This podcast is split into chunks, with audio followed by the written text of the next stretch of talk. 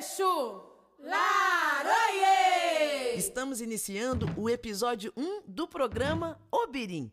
Que Brasil queremos? Pensamentos afrofilosóficos a partir da voz de mulheres negras pensadoras que nos ajudará a compreender os desafios do tempo contemporâneo através dos valores afro-brasileiros como oralidade, cooperativismo e memória.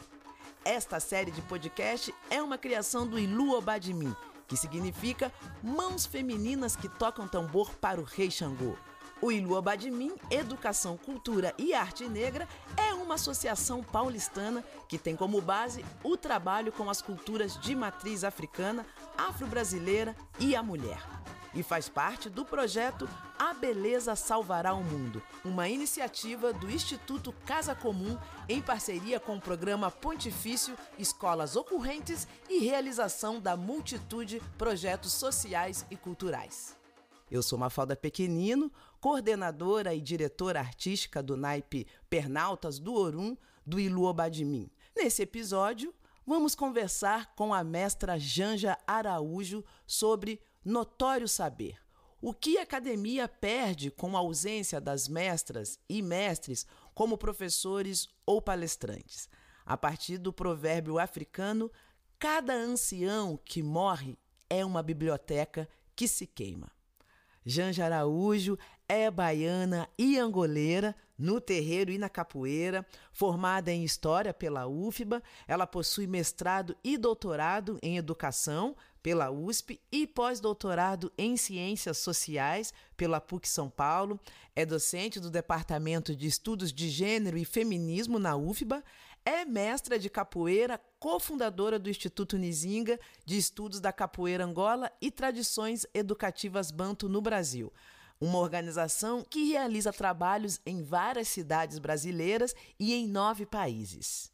Janja, nossa grande mestra, sua benção, seja super bem-vinda. Para a gente é sempre uma honra tê-la aqui com a gente e receber os seus ensinamentos. Janja, como garantir a entrada de mestras e mestres detentores do saber ancestral na academia? Olá, eu sou Janja Araújo, professora da Universidade Federal da Bahia, capoeirista, mestre de capoeira do Instituto Inzinga de Capoeira Angola. Estamos aqui hoje para falarmos sobre pensamentos afrofilosóficos e a importância de, de tratarmos deste assunto para refletirmos um pouco o Brasil que nós queremos. É, inicialmente, eu gostaria de falar sobre é, um notório saber. Para isso, eu quero destacar é, a minha compreensão de que a sociedade como um todo ela pode ser tomada como uma sociedade de conhecimento. E como uma sociedade de conhecimento, ela é composta de vários é, espaços ou territórios de produção acervação ou gestão social desses conhecimentos e difusão. Portanto, nós podemos pensar as escolas e universidades né, como comunidades epistêmicas, nós podemos pensar as comunidades tradicionais populares como comunidade de saberes tradicionais, como outras comunidades de saberes técnicos, mas o mais importante é podermos levar em conta que muitas vezes uma única pessoa, um único sujeito ou sujeita se desloca entre várias comunidades, portanto, cirzindo né, é, conhecimentos que se fazem através desses, desses deslocamentos e que, portanto, imprimem sobre o conhecimento, mais do que uma lógica, né, as suas polilógicas. Então, é, Nesse sentido é que existem muitas, é, muitos profissionais no campo da educação, muitos profissionais no campo do ensino superior, pensando as formas e estratégias de descolonizar os nossos saberes e os nossos conhecimentos amparados na, nesses espaços acadêmicos e estudantis, pensando o conhecimento através de novos prismas que não aqueles que se consolidaram através de instituições que têm como base o pensamento branco é, e europeu ocidental. Então, para que isso seja possível, é necessário que nós é, possamos pensar é, qual é o lugar né, de, de outros conhecimentos ou de outras epistemologias que não essas ocidentais, europeias, na produção do saber, na produção do conhecimento nas escolas e nas universidades que queremos. O conceito de colonialismo epistemológico que nos traz Fanon e em uma mesma perspectiva Paul Gilroy, historiador, escritor e ex-professor da Yale, ao se referir à produção do conhecimento que é construída por uma única epistemologia, utiliza o conceito de racismo epistêmico. Segundo o autor, racismo epistêmico é o que faz com que o conhecimento acadêmico seja dominado por uma razão branco-ocidental e marcada por um conhecimento universal oriundo das particularidades branco-europeias que toma o local como global. Uma pergunta que se faz, portanto, é tentarmos entender é, qual a importância e como garantir a entrada de mestras, de mestres, detentores de saberes ancestrais, de saberes tradicionais, como professores no espaço acadêmico, no espaço escolar. Essa é uma questão que vem mobilizando muitas comunidades eh, acadêmicas e mais recentemente algumas dessas instituições, e eu vou tomar aqui como exemplo a Universidade Federal de Minas Gerais, têm se debruçado sobre essa possibilidade, eh, permitindo que através de um programa de reconhecimento de notório saber vários mestres de culturas tradicionais e de saberes eh, tradicionais, eles têm acesso ao título de doutor por notório saber e através desse, desse título eh, lhe outorgue eh, o direito, inclusive, de atuarem como professores nessas instituições de ensino superior. Isso é muito importante. Isso é muito importante para a, a, escola que nós queremos, para a universidade que nós queremos, mas acima de tudo, isso é muito importante como base de enfrentamento e de eliminação de uma série de distorções né, que fazem com que a nossa sociedade ela siga sendo é, hierarquizada, colocando os conhecimentos branco-ocidentais europeus no topo como uma referência única para nós pensarmos o conhecimento como todo e seguindo tratando conhecimentos que não são esses como sendo o conhecimento dos outros e, portanto, conhecimentos de pouca monta. Nós estamos dizendo de outra forma que é imprescindível e até mesmo urgente que novos debates se façam para que é, estas instituições elas façam aquilo que em muitos casos vem fazendo a sociedade civil de maneira organizada através do reconhecimento desses saberes, né, colocando o conhecimento dessas mestras e desses mestres em suas citações na produção de um conhecimento acadêmico, utilizando das suas falas como é, princípio de enfrentamento. Então, é, obviamente que para nós que somos pessoas negras, esse é um dado fundamental né, de enfrentamento ao epistemicídio e que tem é, atua, né, que tem atuado como base de produção das demais desigualdades. Quais são os títulos que as mestras e mestres podem receber atualmente? Como é a aceitação desses títulos pela academia? Em muitas universidades brasileiras e estrangeiras, é, nós podemos verificar eventualmente a concessão dos, dos títulos de é, doutor ou doutora honoris causa a, a personalidades da cultura, das culturas tradicionais, daqueles saberes que estão fora da, fora da universidade como forma de reconhecimento sobre a trajetória individual dessas pessoas. É, o que nós queremos chamar a atenção é a importância da outorga do título de doutor por notório saber, reconhecendo, acima de tudo, que ali existe um conhecimento que está presente na universidade, sobretudo invisibilizando, ou que segue muitas vezes invisibilizando outras formas de abordagens que não aquelas que estão é, definidas dentro dos cânones da ciência positivista moderna. Então é fundamental para nós pensarmos que ah, são dois processos né, de luta que estão aqui é, reunidos. Um que é fazer um, um, segundo reconhecimento, porque o primeiro quem faz é a própria comunidade, né, sobre a importância dos saberes que aquele mestre ou que aquela mestra é, é, tem.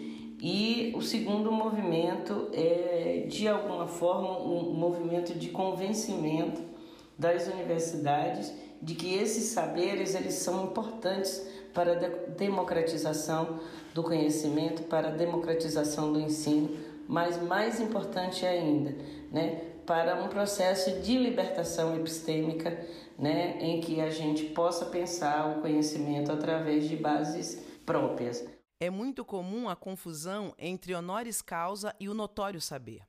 Com o primeiro, a instituição universitária reconhece a trajetória de qualquer pessoa que tenha feito uma contribuição excepcional para a sociedade, seja um político, um artista, um religioso, um atleta ou um mestre tradicional, além, é claro, de acadêmicos de excepcional realização. O honoris causa, contudo, apesar de transmitir grande prestígio e honra ao homenageado, não torna possível que essa pessoa atue como professor na universidade que o homenageou. No caso do doutor honoris causa, para os mestres e mestras tradicionais, o título reconhece a importância do seu saber para a nossa sociedade. Porém, ao mesmo tempo em que se torna legítima porta-voz dos melhores valores da sociedade ao premiar alguns de seus membros ilustres, a universidade que o outorga não se permite ser enriquecida intelectualmente por esse saber. Sob esse ponto de vista, a outorga do honoris causa para um mestre tradicional não se justifica plenamente enquanto política de reconhecimento se não lhe for concedido completamente o título de notório saber.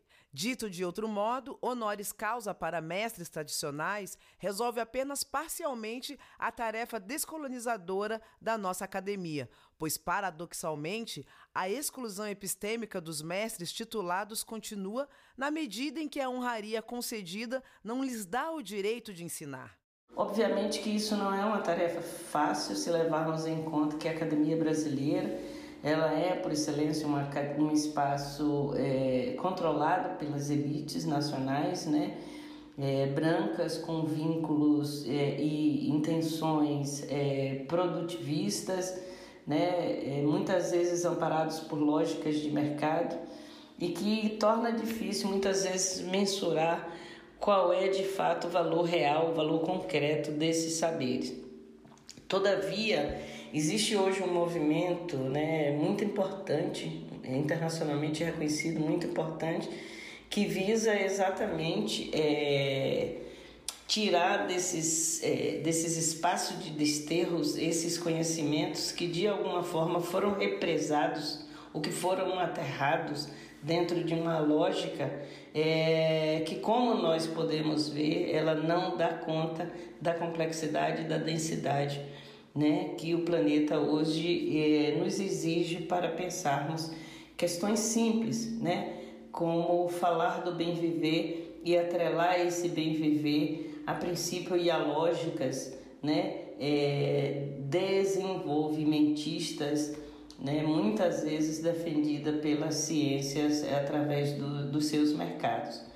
Então, o que nós estamos fazendo na realidade é tentando é, trazer para o centro do debate né, a necessidade, como eu já havia é, é, me referido, de uma autonomia epistêmica, né? de uma autonomia reflexiva para nós pensarmos a nossa condição de sociedade através de elementos que de alguma forma nos aproximem ainda mais é, daquilo que nós temos de mais precioso, que é exatamente a diversidade.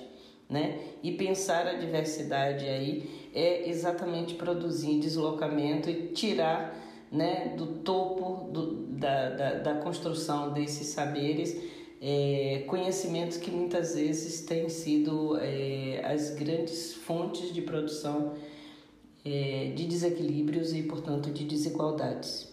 Os provérbios são características da história de um povo, são passagens, pontes que permitem a travessia e o encontro. Mestra Janja, a partir desse pensamento de Alan Santos de Oliveira, que Brasil queremos? Brasil para quem? Diz um provérbio iorubá: aquilo que eu tenho não é meu. É de A, que deu a B, que deu a C, que deu a D, que deu a mim. Que esteja melhor na minha boca do que, do que na daqueles que me antecederam.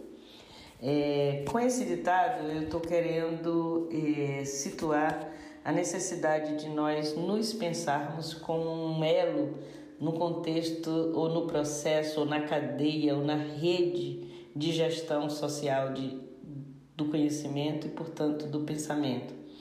Nós somos sujeitos de um tempo que se articula através daquele tempo ou daqueles tempos que se passaram, mas que, sobretudo, essa articulação de memória se faz de maneira prospectiva para que a gente possa, de alguma forma, modificar o futuro. Então, é, para nós, é, essa gestão ela é o princípio comunitário desses saberes tradicionais.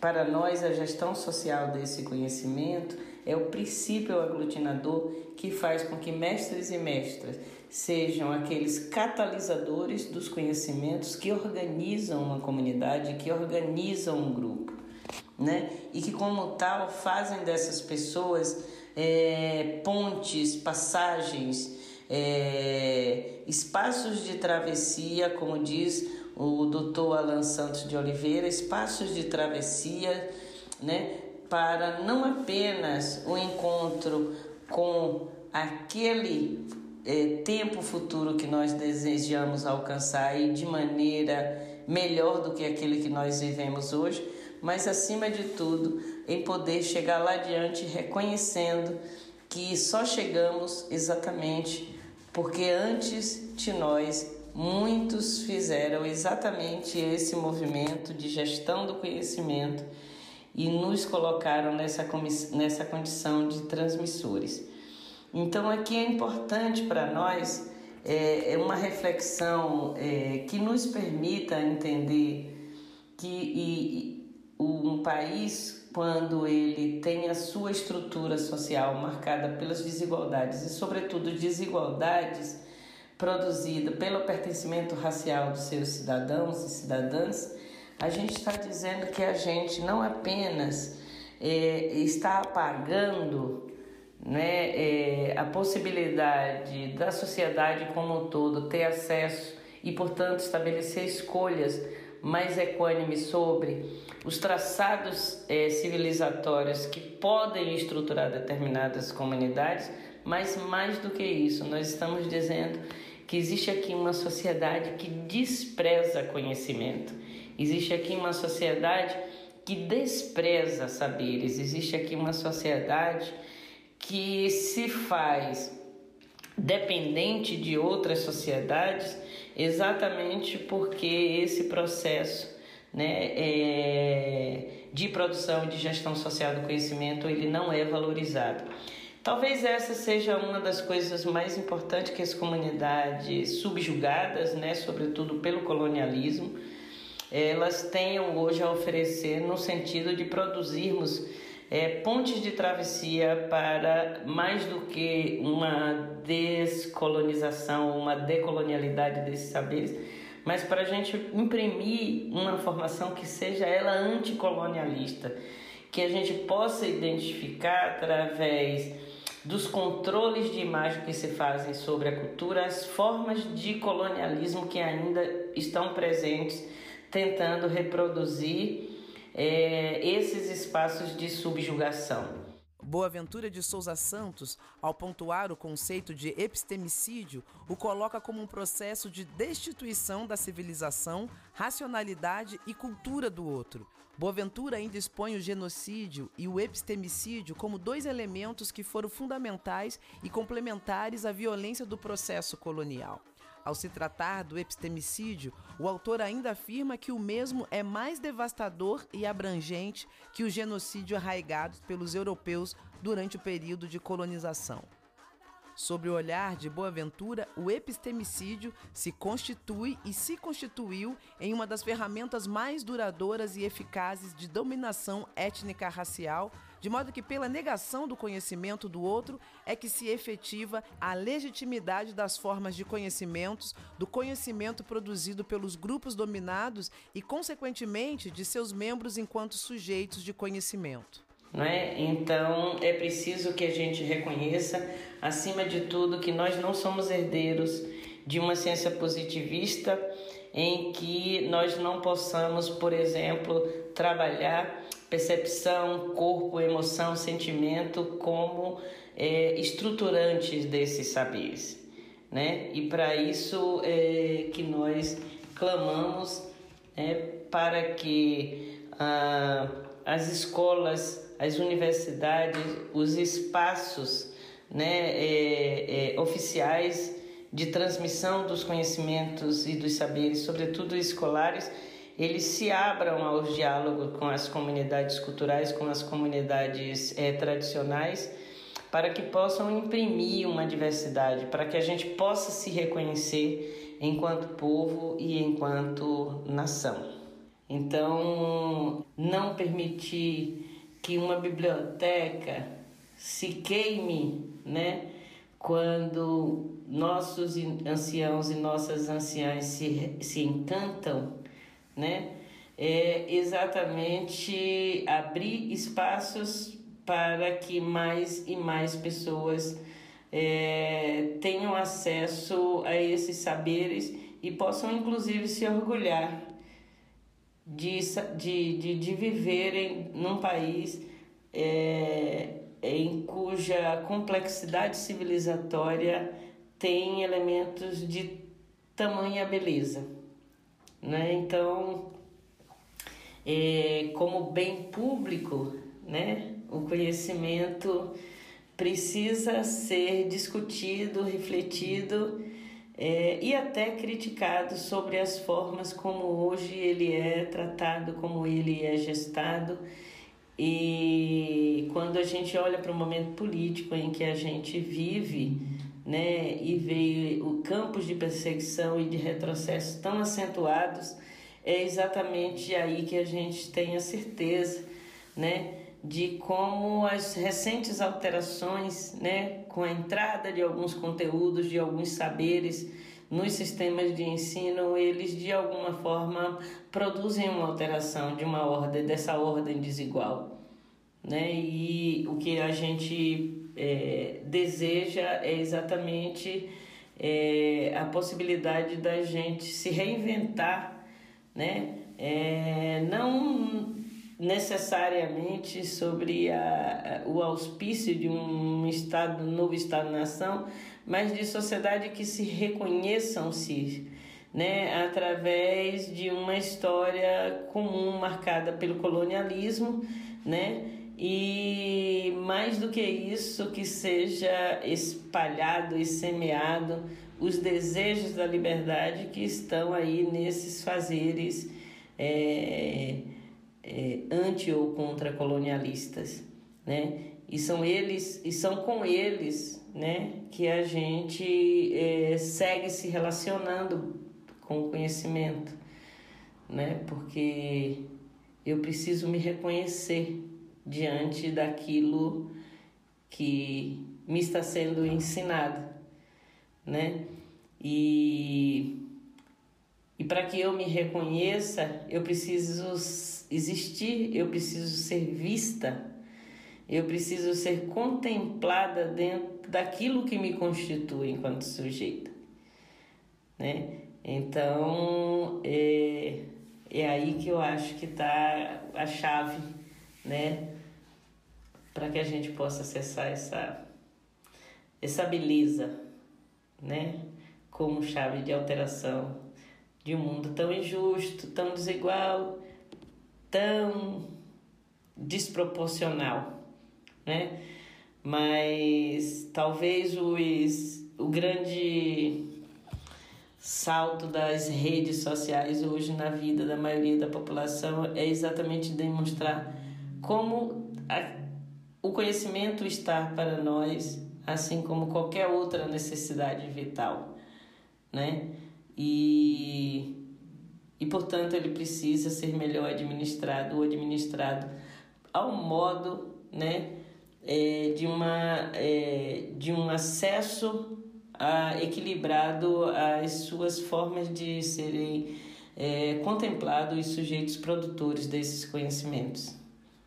Um grande abraço e até a próxima. Mestra Janja, muito obrigada pela sua presença. Forte abraço. Axé. Nosso programa vai ao ar pelo canal do Instituto Casa Comum no Spotify, sempre com um novo episódio a cada semana também pelo site www.institutocasacomum.org. Apresentação: Mafalda Pequenino. Pesquisa, produção e roteiro: Beth Belli, Wanda Martins e Baby Amorim. Edição de áudio: Dai Petini e Matheus Cripa. Este foi o episódio 1 da série de podcast Obirim. Que Brasil Queremos? Uma criação do Ilu Obadimi que faz parte do projeto A Beleza Salvará o Mundo. Obirim, na língua iorubá, significa mulheres. Uma iniciativa do Instituto Casa Comum em parceria com o programa Pontifício Escolas Ocorrentes e realização da multitude de projetos sociais e culturais. Agradecemos a Neca Setúbal, Célio Turino e Silvana Bragato pelo convite.